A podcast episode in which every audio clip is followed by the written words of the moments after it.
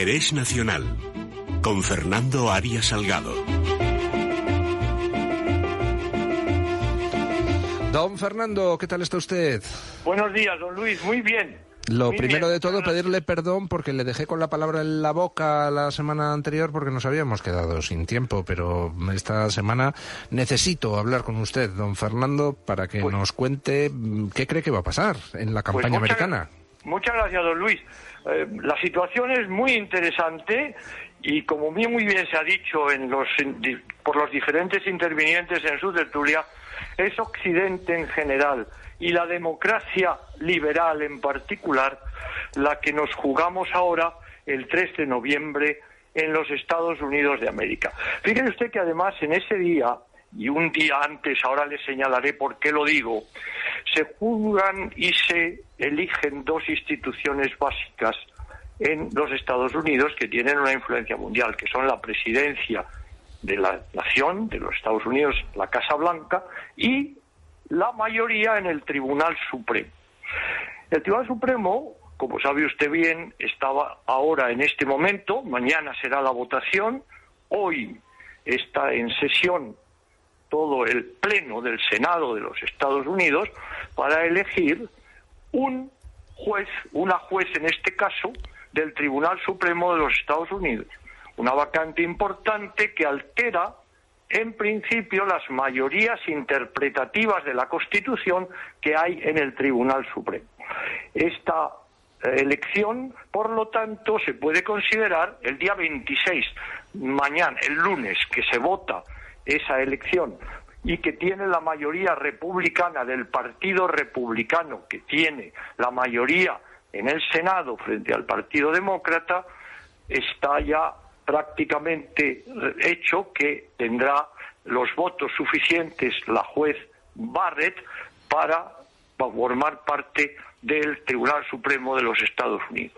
Claro, esto es muy importante relacionarlo con la elección en la Casa Blanca el 3 de noviembre del presidente Trump o del vicepresidente de Obama, señor Biden, porque ambos representan, y así se ha demostrado en el Senado, en el debate que ha habido para la confirmación o no de la propuesta del presidente Trump la juez Barrett para sustituir a la juez Ruth Ginsburg, que había muerto unos, unos semanas antes, ¿cuál es la mayoría que va a resultar de esta elección?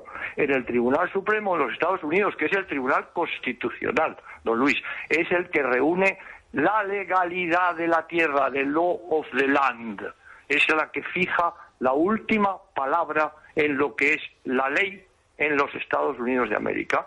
Va a tener una mayoría de seis conservadores frente a tres progresistas. Claro, esto desequilibra enormemente la capacidad del Partido Demócrata para influir en las concepciones constitucionales, interpretaciones constitucionales de las leyes que lleguen a su jurisdicción.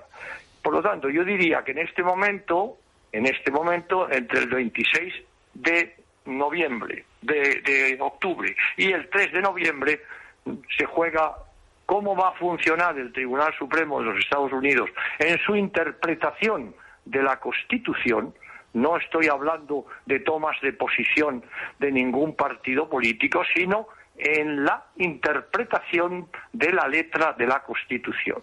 La juez Barrett es originalista, interpretará la Constitución tal y como está escrita. Ese es un tema.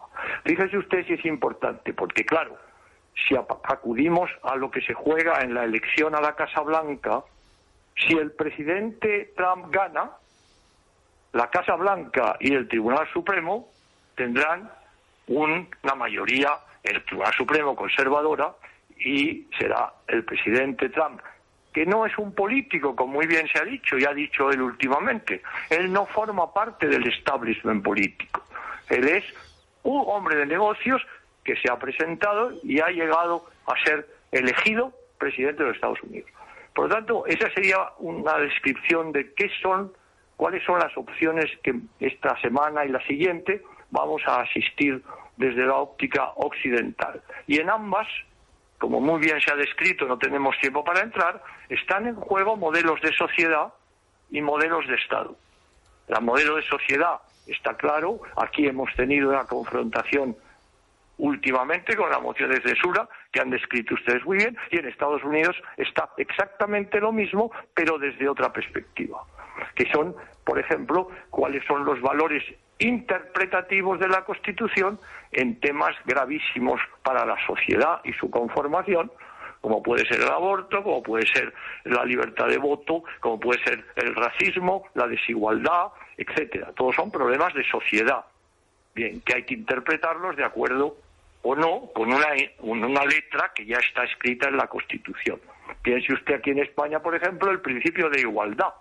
Por ejemplo, fíjese usted qué interpretaciones ha habido distintas por el Tribunal Constitucional. Respecto a la elección del señor Trump, me preguntaba usted, mire usted, en este momento no hay nadie que se atreva a decir cuál va a ser la última decisión del pueblo americano. Hay que atender al sistema electoral americano. Mire usted, lo que se elige ahora son representantes que forman un colegio electoral que es de 538 miembros que va a elegir quién es el candidato más votado en sus respectivos estados. Y la suma, si llega a 270 delegados, es y será el próximo presidente de los Estados Unidos. Si no llega a 270 diputados y hay un empate, un empate que ya está calculado por 269 de cada candidato, puesto que el, el, colegio electoral tiene 538, hay que desempatar en el Congreso de los, de, los diputados americanos.